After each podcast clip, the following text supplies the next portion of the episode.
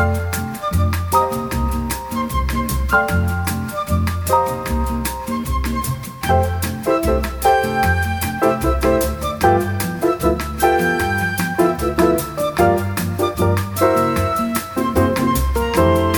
vous êtes sur Radio Alpa 107.3 FM Le Mans et c'est Clap, la plémission hebdomadaire consacrée à l'actualité cinématographique des écrans monceaux. Autour des micros, Pierre Barry. Bonjour. Et Michel Lafont. Les neuf films à l'affiche, les neuf nouveautés The Fablemans.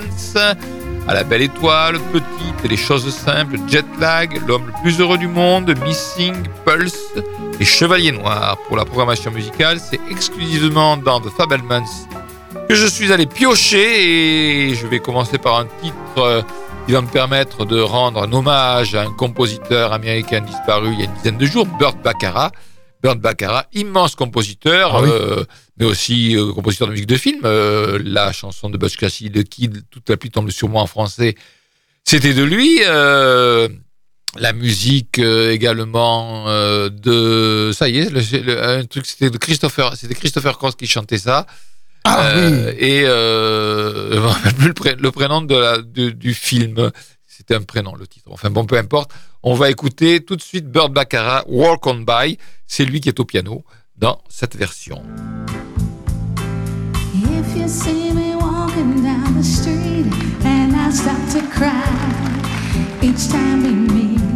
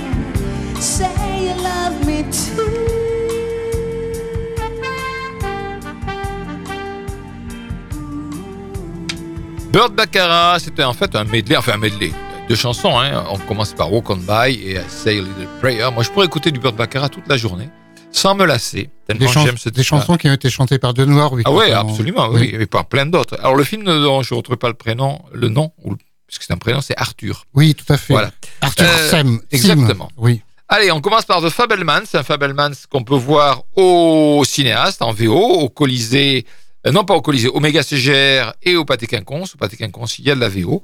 Je pense qu'au Méga CGR, euh, au, au Pâté Quinconce, il y a de la VO, mais au Méga CGR, il doit y en avoir peut-être aussi, mais ça, c'est à vérifier. Attention, le film est long, hein, il fait 2h31, c'est ce qui a arrêté euh, Pierre pour aller le voir. Euh, je voulais en voir d'autres, donc ça tombe bien. Voilà, c'est un film de Steven Spielberg. Alors, Steven Spielberg, réalisateur, scénariste, producteur, acteur, même à l'occasion. Il est né en 46. Et alors, on va pas faire toute la filmographie parce qu'il doit bien avoir une bonne quarantaine de films à son actif. Le premier qu'il avait révélé au public, c'était en fait un téléfilm qui était sorti, qui s'appelait Duel, avec l'histoire du camion qui poursuivait une ah voiture. Et puis après, Les Dents de la Mer. Voilà, Les Dents de la Mer, ça a marqué. Alors, Les Dents de la Mer, Rencontre du troisième type, Les Aventuriers de l'Arche perdue, E.T., La couleur pourpre, alors tous les Indiana Jones, bien entendu, euh, Jurassic Park, c'est lui, La liste de Schindler, euh, Il faut sauver le soldat Ryan, Minority Report, euh, Le Terminal, La guerre des mondes, Munich, euh, les aventures de Tintin aussi, Le secret de la licorne, c'était lui. Lincoln, Le pont des espions, Pentagon Papers, Ready Player One et West Side Story. Je vous ai pas tous fait. Hein, ah, il y a du lourd. Hein, et oui, oui, des films qui ont vraiment marqué le cinéma et leur époque. The Fabelmans. Passionné de cinéma, Sammy Fabelman passe son temps à filmer sa famille.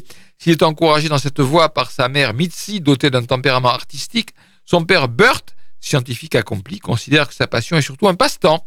Au fil des années, Samy, à force de pointer sa caméra sur ses parents et ses sœurs, est devenu le documentariste de l'histoire familiale. Il réalise même des petits films amateurs de plus en plus sophistiqués, interprétés par ses amis et ses sœurs.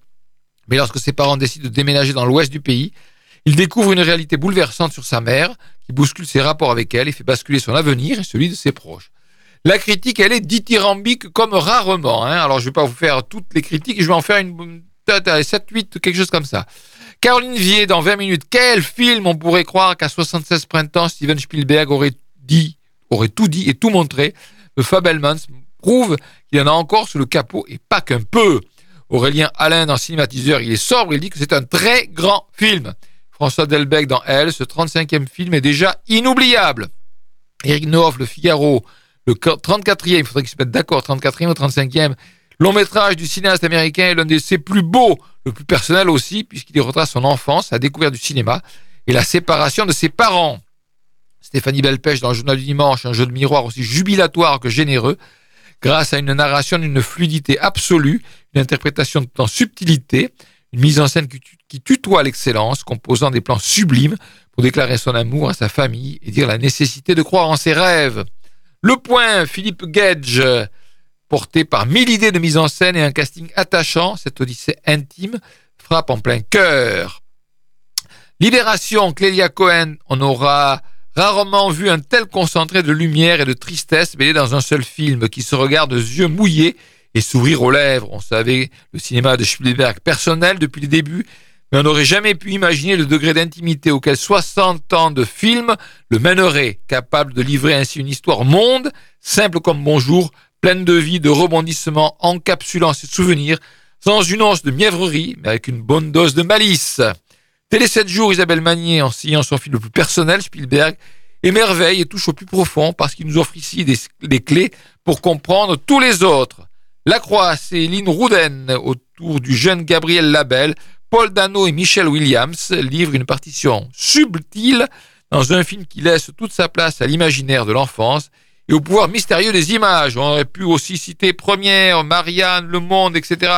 Tout le monde est unanime pour souligner la qualité de ce film. Et je vais être le vilain petit canard. Non pas que j'ai pas trouvé le film bon, mais j'ai un petit, euh, une petite restriction et je ne sais pas pourquoi. Mais dès le début du film, vraiment dès les cinq premières minutes, j'ai ressenti que pour moi, il y avait quelque chose qui clochait dans ce film. Ce sentiment ne m'a pas quitté tout du long des 2h30. Alors c'est d'autant plus amusant que je me suis dit, il y a quelque chose qui cloche, et dans le film, cette réplique apparaît. Il y a quelque chose qui cloche. Mais c'est pas à propos du film, bien entendu, c'est à propos de la famille euh, de euh, The Fabelmans.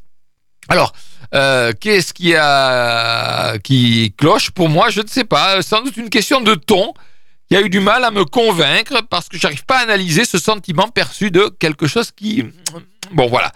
Alors dans ce film quasi autobiographique, Spielberg évoque le destin d'un garçon, Sammy Fabelman, et sa famille. Alors la première scène, on est en 1952, elle nous montre un petit garçon de 5 ans qui va, avec ses parents, assister pour la première fois à une séance de cinéma. L'événement va le marquer quasiment le foudroyer, puisque dès lors, il n'aura de cesse de filmer soit son entourage, soit de petites histoires bricolées avec des caméras Super 8, jusqu'à évidemment envisager de faire de réalisateur son métier. Et parallèlement, eh on assiste à une chronique sur la vie d'une famille juive américaine des années 50 et 60.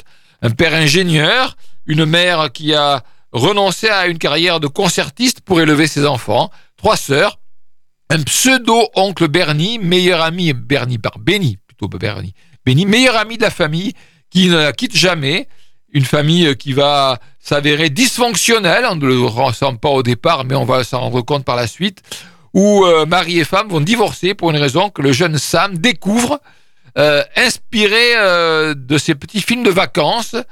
c'est peut-être l'une des meilleures séquences du film parce que en faisant le montage de ce petit film de vacances, il se rend compte qu'il y a quelque chose qui va pas. Voilà, donc c'est dès lors sa vie qui est bouleversée et sa relation avec sa mère qui va se retrouver complètement changée par cette découverte. Le film s'attache donc surtout à, Sam, à travers Sam ou Sami, à travers différents chapitres, euh, comme par exemple des moments de sa jeune existence, bien entendu, permettant d'évoquer donc son amour pour le cinéma, sa famille, ses déménagements successifs afin de suivre son père dans l'évolution de sa carrière. C'est un film qui parle aussi de l'antisémitisme dont il a été victime dans son lycée à l'adolescence. Euh, ça parle également de ses premières aventures amoureuses. C'est un film riche, hein, long, 2h30. Euh, on s'ennuie jamais. Vraiment, c'est intéressant, ça s'ennuie jamais. Alors c'est beaucoup moins passionnant que je ne l'imaginais au départ. Je me suis fait euh, une montagne du film. Hein. J'en attendais vraiment beaucoup et donc dans ces cas-là, je suis quelquefois un petit peu déçu. J'ai pas adhéré complètement au ton employé à certains dialogues euh, elliptiques ou alors franchement qui m'ont vraiment gonflé. Par exemple, euh, les conversations très techniques développées entre le père de Jamie et, et de Jamie de Samy pardon et ce fameux Benny, ce fameux ami de la famille euh, des, des, conversations qui euh, euh, sont très techniques, qui montrent que certes le père de Samy a été un précurseur en matière d'électronique et d'informatique, mais qui pourrait être beaucoup trop développé ici. Voilà, bon, mais c'est des, des, des, petits détails. Bon, c'est un film très différent de ce que nous a jusqu'à maintenant montré euh, Spielberg, parce que jusqu'à maintenant, Spielberg, c'est quand même beaucoup, beaucoup, beaucoup de films de distraction très grand public, même s'il y a des films beaucoup plus sérieux comme euh, Munich, Lincoln, mm. ou d'autres, bien sûr, hein, ou Le Soldat Ryan. C'est un film évidemment très personnel, intimiste, avec d'excellents acteurs. C'est évidemment une ode au septième art, on s'en rend d'autant plus compte avec la dernière séquence du film, où c'est la rencontre de ce jeune euh, avec le mythique John Ford, le réalisateur américain, qui donne un conseil. Euh, bon, je suis un petit peu moins dithyrambique que l'ensemble de la critique, mais c'est un film qu'il faut voir, bien entendu. Euh, moi, je l'ai vu en VO, on peut peut-être le voir en VF, ça peut être intéressant, je ne sais pas. Enfin bref, on peut le voir au Méga CGR, on peut le voir au Pâté Quinconce, on peut le voir au cinéaste et au cinéaste exclusivement en VO. Voilà, on passe à la Belle Étoile, et la Belle Étoile, eh bien, c'est au Colisée, au Méga CGR et au Pâté Quinconce pour ce film euh, français réalisé par Sébastien Tullard. C'est son premier long métrage, ce réalisateur et scénariste français. À la Belle Étoile, ça dure 1h50. Depuis son plus jeune âge, Yazid n'a qu'une passion, la pâtisserie. Élevé entre famille d'accueil et foyer, le jeune homme s'est forgé un caractère indomptable. Déperné à Paris en passant par Monaco, il va tenter de réaliser son rêve, travailler chez les plus grands chefs pâtissiers et devenir le meilleur. Alors là, c'est moins dithyrambique que pour The Fabelman, c'est très partagé. On commence par Le Parisien, un film touchant et inspirant porté par un comédien lumineux, Riyad Belaïch, alias la star des réseaux, sociaux, Just Riyad. les réseaux sociaux, comme j'y traîne pas beaucoup, je savais pas qu'il en était une star. Grégory Marin, l'humanité. À la belle étoile coche toutes les cases du feel-good movie, du destin tragique détourné par une volonté inflexible au happy end, et même le label Histoire vraie, celle de Yazid Hichem devenu l'un des meilleurs pâtissiers du monde. François Forestier dans l'Obs, rien d'inoubliable, mais pour ceux qui adorent les gâteaux, dont je suis, un trip sucré appétissant, dont je suis aussi d'ailleurs. Télérama, c'est le Marchand Ménard. Le réalisateur retrace le parcours semé d'embûches du pâtissier prodige, sans échapper hélas à une sensiblerie mielleuse, servie entre deux séquences dignes de publicité pour dessert chocolaté. C'est bien ce qu'a pensé François Léger dans Première, qui déclare que c'est une pub Linde Excellence de près de deux heures. Ouais, faut pas exagérer, ça fait 1h50, c'est pas uniquement euh, filmer euh, du chocolat, euh, bon, faut quand même pas exagérer. C'est euh, un film inspiré donc d'une histoire vraie, celle de Yazid Ishemraen, j'en avais déjà entendu parler, ce garçon, un jeune garçon déperné à l'enfance difficile, devenu champion du monde par équipe de pâtisserie. Alors, je savais pas que dans la pâtisserie, il y avait plusieurs catégories, les pâtisseries, desserts euh, glacés. Ah. Voilà, bon, comme ça. Il devient champion du monde donc à force de travail et d'obstination, mais surtout de talent. Alors, c'est filmé de façon très classique. Le film évoque sous forme de flashback l'enfance du jeune Yazid entre une mère négligente et un peu manipulatrice sur les bords et une famille d'accueil aimante et bienveillante où il découvre sa vocation pour la pâtisserie. Puis, on passe à l'adolescence. Là, c'est le passage difficile en foyer euh, d'accueil pour jeunes mineurs et le début de l'apprentissage avec des chefs durs, mais qui ont su repérer son talent et sa passion et qui vont lui apprendre le métier. Et puis donc c'est l'ascension, donc semé d'embûches, mais aussi parfois de belles rencontres qui vont lui venir en aide jusqu'à cette consécration de champion du monde par équipe. Donc c'est un film qui donne faim hein, à sa sortie. Ça, je vous le dis franchement. J'ai croisé Pierre à la sortie. J'ai dit ça m'avait donné faim ce film. tant, la, tant les séquences de conception de pâtisserie qui sont des pâtisseries absolument sublimes mettent l'eau à la bouche.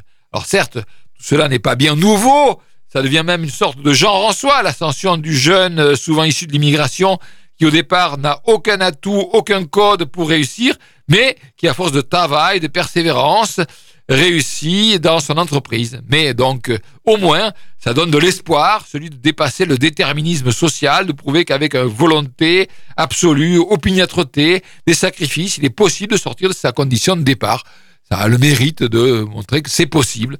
Voilà, le film permet aussi de révéler un jeune acteur de qualité et euh, de suivre, comme on dit, euh, cet acteur pour la suite dans le rôle de Yadi. C'est donc ce Just Riyad Belaïch. C'est un énième feel-good movie d'ascension sociale. Ça se laisse voir, mais on peut très bien attendre que ça passe à la télévision, parce que ça, franchement, on a l'impression d'avoir déjà vu ça mille fois. Alors euh, récemment, c'était pour devenir chanteur d'opéra, pour devenir chef d'orchestre, pour devenir maître verrier. Ben là, c'est pour devenir chef pâtissier. Voilà. Donc, c'est possible de voir ça au Colisée, au Méga CGR et au Pâté Quinconce.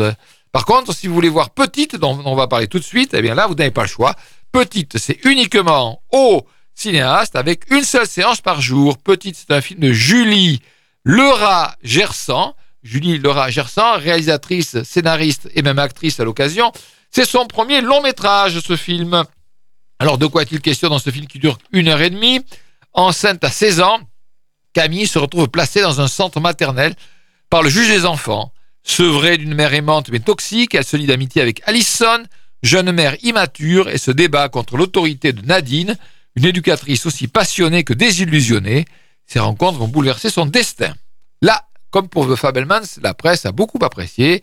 L'Obs, Sophie Grassin, plan serré sur l'héroïne, bloc de rébellion, l'individuel ou plus large, au foyer le collectif, scène à vif, interprétation formidable, on est cueilli par ce récit d'émancipation, blessant de vérité, où la mer ouvre l'horizon, la mer MER.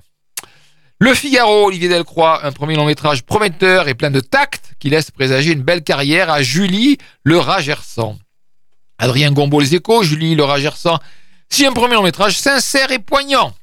Baptiste Thion, le journal du dimanche, forte de son expérience comme tutrice, la réalisatrice saisit avec acuité ses sentiments bouillonnants et ses doutes au fil de longues séquences et de plans serrés, contribuant au réalisme de ce récit bien incarné qui séduit par sa sincérité et son énergie. Ludovic Béot, Les Inrecuptibles, portrait d'une femme, mais aussi en sourdine film de bande, petite se distingue par la justesse et l'intériorité profonde de tous ses personnages. Thierry Chaise en première, Petite parle de résilience en faisant fi de tout manichéisme et misérabilisme, à l'image aussi du personnage tout en complexité de la mère, c'est ce qui le rend aussi riche en surprise que diablement attachant. Et on termine par Hélène Marzolf dans Télérama, la rugosité bienveillante de Roman Boringer et la fraîcheur explosive de la jeune Pili Grouane, je pense qu'on dit Grouane, rendent crédible ce douloureux parcours vers la maturité. Qu'en penses-tu, Pierre, toi qui l'as vu? Bah, Je vais être un petit canard, moi, un vilain. Ah oui, vilain canard aussi. Hein. Oui, parce que apparemment les critiques sont très bonnes. Oui. Alors le thème était très intéressant, c'est vrai. La grossesse non désirée chez les ados. Malheureusement, je n'ai pas trouvé le film très emballant, moi. J'aurais aimé que l'on approfondisse, par exemple, plus sur la mère de la jeune fille, qui, on l'apprend au cours du film, a eu un petit peu la même histoire. Comme on dit, les chiens ne font pas des chats. On crie beaucoup aussi dans ce film entre jeunes filles et ados, si bien que parfois les dialogues m'ont échappé euh, faute de compréhension. Ah. Avertissement, les scènes sont parfois dures. Par exemple, on voit l'accouchement de la jeune fille. Et puis il y a aussi la fin, euh, dure psychologiquement, certainement, mais évidemment, je ne vais pas vous dévoiler. Donc je suis sorti un petit peu mitigé de cette histoire. C'est vrai que l'autre film dont je vais parler tout à l'heure m'a beaucoup plus plu. Bon, voilà, donc petite uniquement au cinéaste. Allez, un titre que l'on entend dans The Fabelmans. Alors, je vous le dis, il s'appelle If You Wanna Be. C'est Jimmy Soul. Et là, euh, ça va laisser 2 minutes 30 à euh, Pierre pour retrouver son interprète en français, parce que cette chanson a été reprise en français. Allez, c'est parti oui, parce sur Radio Jimmy Alpha, Soul, je connais pas. hein. 107.3 FM Le Mans. If you wanna be happy for the rest of your life, just to make a friend, give 'em your right. So for my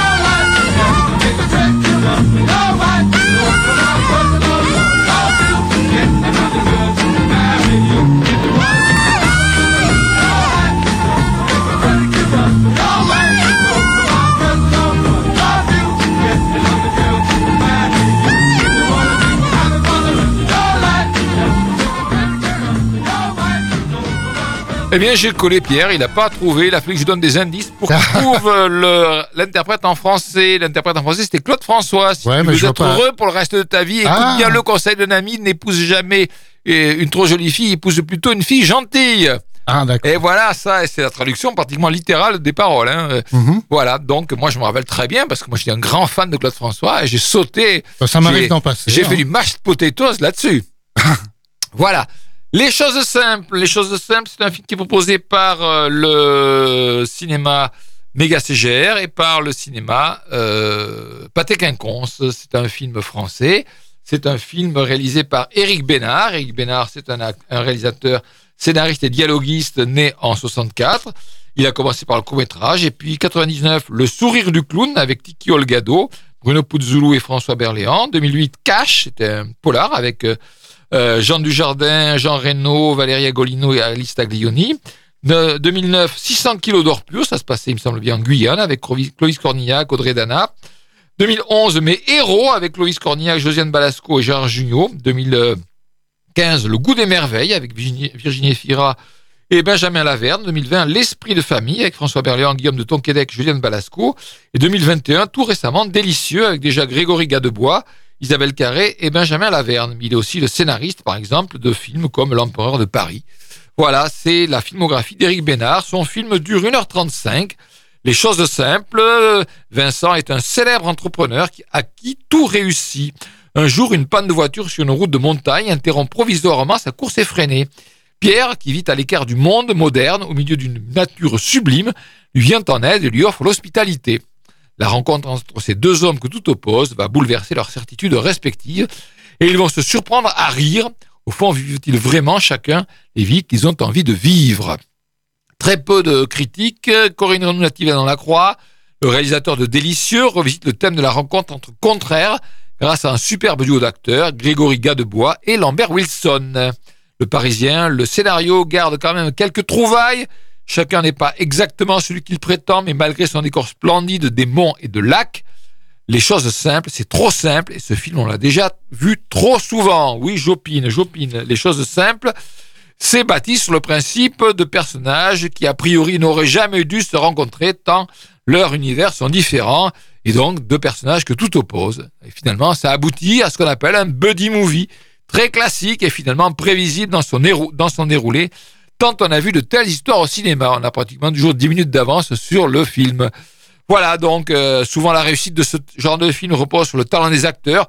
C'est le, cas ici encore une fois avec Grégory Gadebois et Lambert Wilson dans cette histoire, ou Vincent, donc lui c'est Lambert Wilson, un PDG hyperactif de la tech, euh, a, qui a réussi euh, dans les affaires, dans les affaires multiples et variées.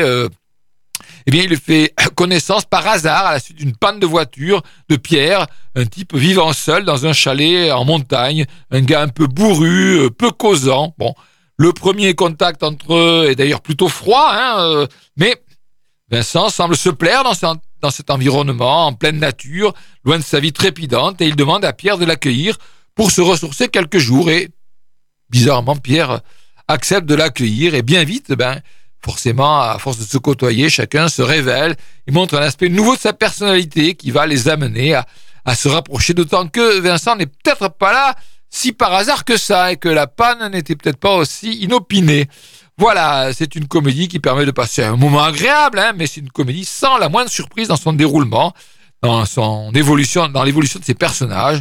C'est un film qu'on en voit beaucoup, beaucoup, qui fait l'éloge de la vie simple, en pleine nature, avec des relations vraies entre les gens. Bref, voilà, un film qui ne suscitera probablement pas l'enthousiasme des foules, mais les paysages sont magnifiques, les acteurs sont très bons, et l'histoire touchante par bien des aspects, même si c'est complètement artificiel quand on y réfléchit un tout petit peu. Bon, c'est un bon moment, mais sans plus. Là aussi, euh, bon, hein, euh, faire partie de ces films qui sortent toutes les semaines. Euh, on sait qu'ils ont été produits euh, avec des fonds de la télévision, bon, parce que c'est une obligation légale que les télévisions participent à la création cinématographique. Et donc, c'est des films, bon, qui sont faits pour les, on dirait, prime time, 21h10 maintenant, puisque c'est plus 20h30. Les choses simples, voilà, ça s'appelle comme ça. C'est un film qu'on peut voir au Méga CGR et au Pâté Quinconce. Jetlag, Jetlag, là, cette fois-ci, c'est un documentaire. On peut voir exclusivement au cinéaste. Attention, Jetlag, pas tous les jours. Il y a une séance désormais aujourd'hui à 15h45 et lundi à 16h. Sinon, c'est râpé. C'est un film de Zheng Lu Xinyuan. Oui, alors là, franchement, euh, je ne peux pas vous dire C'est chinois euh, si euh, c'est la bonne prononciation. Oui, c'est une jeune réalisatrice et monteuse chinoise qui avait réalisé en 2021 The Cloud in Air Room. Alors, début 2020, l'épidémie de Covid-19 immobilise brutalement la réalisatrice et sa petite amie Zoé dans une chambre d'hôtel en Autriche. Alors qu'elle observe les rares passants sous ses fenêtres, Xinyuan se remémore progressivement un voyage à Mandalay qu'elle fit avec sa grand-mère au printemps 2018 pour assister au mariage d'un parent. En 2021, le coup d'État qui, qui installe les militaires à la tête du Myanmar, la Birmanie si vous préférez, devient subitement très proche le film n'a de cesse de faire des allers-retours entre l'ici et l'ailleurs, entre l'intime et l'histoire, entre le souvenir et le présent. Allez, quelques euh, critiques dans la presse. François Forestier dans l'Obs qui parle d'un vrai trip de cinéma pur. Emmanuel euh, Skivington, ou Skivington, puisque c'est britannique à mon avis, dans un éblouissant noir et blanc, se déploie un jeu de miroir entre passé et présent, histoire et anecdote, ce télescope, achevant de brouiller les frontières du temps et de l'espace. Thierry en première, entre documentaire et essai vidéo, Jetlag mêle images tournées par la réalisatrice et d'autres piochées sur Internet dans un geste d'abord déstabilisant, voire abscon, mais sur la longueur totalement envoûtant, où l'enfermement conduit à la quête de ses racines. Ça dure 1h51, moi j'ai pas eu le courage, hein, je vous le dis franchement. Euh, documentaire, non, je suis pas Voilà. trop voilà. fan. Euh, C'est au cinéaste, et attention, pas tous les jours. L'homme le plus heureux du monde. Bah ça, c'est Pierre Barry, l'homme le plus heureux du monde. C'est lui qui va vous en parler. C'est un film de Teona Strugar Mitevska. Alors là, non plus, je vous garantis pas que je prononce correctement Bah, si, Le nom, ça. parce que je parle pas euh, Macédonien. euh, macédonien ou une langue slave. C'est une réalisatrice scénariste macédonienne en 74. Elle a réalisé déjà plusieurs longs métrages inédits en France. Euh, et puis était sorti en 2019. Dieu existe, son nom est Petrunia. Voilà, sinon les autres n'ont pas été distribués. 1h35 pour ce film, on est à Sarajevo de nos jours. Asia, 40 ans, célibataire, s'est inscrite à une journée de speed dating pour faire de nouvelles rencontres. On lui présente Zoran, un banquier de son âge, mais Zoran ne cherche pas l'amour, il cherche le pardon. Olivier Delcroix dans le Figaro, dans cette comédie noire passionnante, un banal speed dating se transforme en allégorie de la guerre en Bosnie. Alexis Campion, le journal du dimanche, une fable passionnante, actuelle, forte de son approche originale avec des acteurs magnifiques, filmés avec une adresse et une tendresse émouvante. Sophie Graciano-Lopes, original et sans cesse intéressant. Jean-Baptiste Morin, Les Inrecuptibles, un film qui donne à ressentir les traumatismes d'une guerre, quelle qu'elle soit. Thierry Chaise dans Première. Dès qu'on comprend ce qui l'anime, un traumatisme à laver avec cette femme qu'il connaît, ce film qui raconte les dommages collatéraux humains sans fin de la dislocation de l'ex-Yougoslavie a tendance à se faire un peu trop didactique. Alors, qu'en pense l'homme le plus heureux du monde, Pierre Barry Ah cette fois, je vais être gentil parce que c'est le film que j'ai aimé cette semaine. J'avais quelques appréhensions quand même en allant voir ce film parce que macédonien, je me, je me demandais ce que ça allait donner. Mais en fait, l'histoire est très intéressante. S'il commence par un speed dating avec son questionnaire, ça dure à peu près un quart d'heure quand même au début. La suite nous emmène dans les traumatismes de la guerre en Yougoslavie entre Serbes et Bosniaques. En effet, face à face dans ce speed dating, un Serbe et une Bosniaque. Je ne vous dévoile pas ce que ça va donner, mais sachez que l'animosité entre les deux peuples persiste 30 ans après la guerre. On est juste 30 ans puisque dans le film on voit que c'est 93 hein, Mhm. la guerre. J'ai beaucoup aimé ce film donc euh, qui a obtenu par ailleurs grand, le grand prix du jury aux Arcs en 2022. Euh, aux Arcs c'est le festival du film européen. hein. Mhm.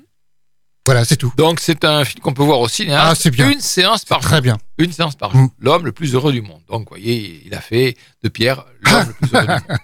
Allez, cette fois-ci, je pense qu'il va trouver qui sont les, enfin, au moins des deux, mais les deux, c'est pas sûr. On va voir si Pierre Barry Ah. arrive à retrouver les euh, chanteurs français des années 60 qui ont chanté ce titre des Crystals.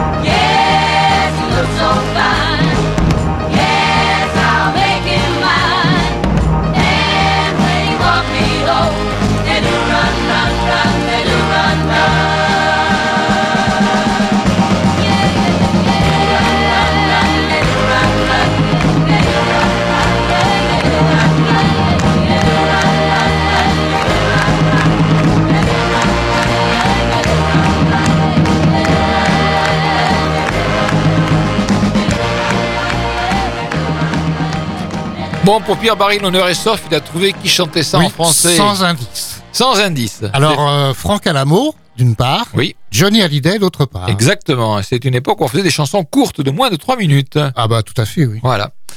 Euh, Missing, le titre euh, Missing, c'est un film qu'on peut voir au Pâté Quinconce et au Méga CGR. Pâté Quinconce, il y a au moins une séance par jour en VO. Euh, Missing, Disparition inquiétante, c'est réalisé par Will Merrick et Nicolas D. Johnson. C'est leur premier long métrage. Le premier réalisateur-monteur, le second simplement réalisateur. Et bien, oui, monteur aussi d'ailleurs, pourquoi pas? Alors, quand sa mère disparaît lors de ses vacances en Colombie avec son nouveau compagnon, June cherche des réponses, mais ses investigations sont entravées par la bureaucratie internationale. Coincé à Los Angeles, à des milliers de kilomètres de là, June utilise ingénieusement les dernières technologies à portée de main pour retrouver sa mère avant qu'il ne soit trop tard. Mais au fur et à mesure de son enquête numérique, elle se retrouve face à plus de mystères que d'explications. Et quand June dévoile les secrets de sa mère, elle découvre qu'elle ne l'a jamais vraiment, vraiment connue. Constance Jamais dans Le Figaro, un thriller lucide sur notre dépendance numérique. Stéphanie Belpêche, le journal du dimanche, explorant les possibilités infinies d'Internet au service d'un scénario ultra malin, multipliant fausses pistes et rebondissements dans un film sophistiqué et haletant qui demande toute notre attention. Le Monde, Jean-François Roger, plutôt prenant dans sa première partie, le film peine pourtant à faire tenir, au bout d'un moment, l'enquête policière à l'intérieur d'un carcan qui semble exploser de toutes parts dans la dernière demi-heure. Le Parisien, ces images débouchent sur des séquences insupportables visuellement. Dans Missing, c'est le cinéma qui a disparu. J'aurais pu aller le voir et puis je me suis dégonflé au dernier moment. Je pouvais le voir en VO hier, mais j'ai préféré regarder l'équipe de France de basket. Ah. C'était à peu près la même heure. Voilà. Donc je ne suis pas allé voir le film. Missing, non plus. disparition inquiétante. On peut le voir au Méga CGR et on peut le voir au Pâté Quinconce. Et au Pâté Quinconce, il y a même une séance en VO par jour. Pulse, euh, je pense que ça se dit Pulse, mais il n'y a pas de raison que ça se dise autrement. Encore, encore que le titre original s'appelle Hard Beast. Pourquoi est-ce qu'on traduit ça par Pulse ou Pulse Je ne sais pas. Toujours les mystères. 1h43 pour ce film. On peut voir au Colisée et bizarrement euh, sur le site du Colisée c'est marqué que c'est en VF. Alors je fais confiance au site du Colisée. hein. C'est un premier long métrage par une réalisatrice scénariste finlandaise qui s'appelle Aino Suni. Elina, une jeune rappeuse en herbe de 17 ans, est contrainte de quitter son pays natal, la Finlande. Lorsque sa mère décide de rejoindre son petit ami sur la côte d'Azur, Elina est tout de suite fascinée par sa nouvelle sœur par alliance de 18 ans, Sofia, une ballerine très charismatique qui mène une double vie faite de soirées, de garçons et de drogue. Mais cette amitié apparente se transforme vite en jeu de pouvoir aux conséquences toxiques. Eh bien, à part Écran Large et Axel Vacher, les autres ont vraiment pas aimé. Alors, que dit Axel Vacher dans Écran Large? Sinistre sans être malade, contagieux sans être infecté. Pulse est un premier long métrage sous-tendu par des thématiques fortes, une identité indéniable et un sens de l'ambition qu'il s'agira de saluer. De quoi susciter la curiosité quant au prochain projet de la cinéaste Aino Souni. Marie-Lou Duponchel les Inrecuptibles, un teenage movie qui se perd dans les clichés et la noirceur. Estelle Aubin en première, le film oscille, entre Grave de Julia Ducournau et Respire de Mélanie Laurent, sans jamais atteindre leur intensité. À trop se revendiquer électro, Pulse finit bateau. Hélène Marzolf dans Télérama, présentée comme un récit de passage à l'âge adulte, Pulse ressemble surtout à une caricature épaisse de thriller psychologique, plombée par des dialogues indigents et une réalisation chichiteuse. Je ne suis pas allé voir ce Pulse d'une heure 43 qui a droit, il me semble bien, à deux séances par jour uniquement au Colisée. Et enfin, dernier film de la semaine, cette fois-ci on repart au cinéaste pour voir Chevalier Noir, un film qui est proposé donc avec une seule séance par jour, sauf mardi. Chevalier Noir, c'est un film iranien, durée 1h42. Le réalisateur, j'espère que je ne l'ai pas écorché son nom, Emad Al Ibrahim Dekordi. Voilà, je pense que c'est un premier film euh, parce que je n'ai pas trouvé d'autres euh, exemples de réalisation de Emad Al Ibrahim Dekordi, réalisateur iranien. Alors, de quoi est-il question dans ce film d'une heure 42 Imam et son jeune frère Payar vivent avec leur père dans un quartier du nord de Téhéran. Après la mort de leur mère, Imam cherche à tout prix à sortir de l'impasse d'une vie étouffante et profite de ses relations privilégiées avec la jeunesse dorée de Téhéran pour se lancer dans un petit trafic juteux. Et ce qui semblait être le chemin vers un nouveau départ les entraîne dans une spirale qui va bouleverser leur destin. Ah, ça n'en dit pas beaucoup, le synopsis. Pablo Patarin, dans, euh, ou Patarine, je ne sais pas, dans l'humanité, des histoires d'amour aux relations conflictuelles qui le traversent, Chevalier Noir fait preuve d'une remarquable sobriété.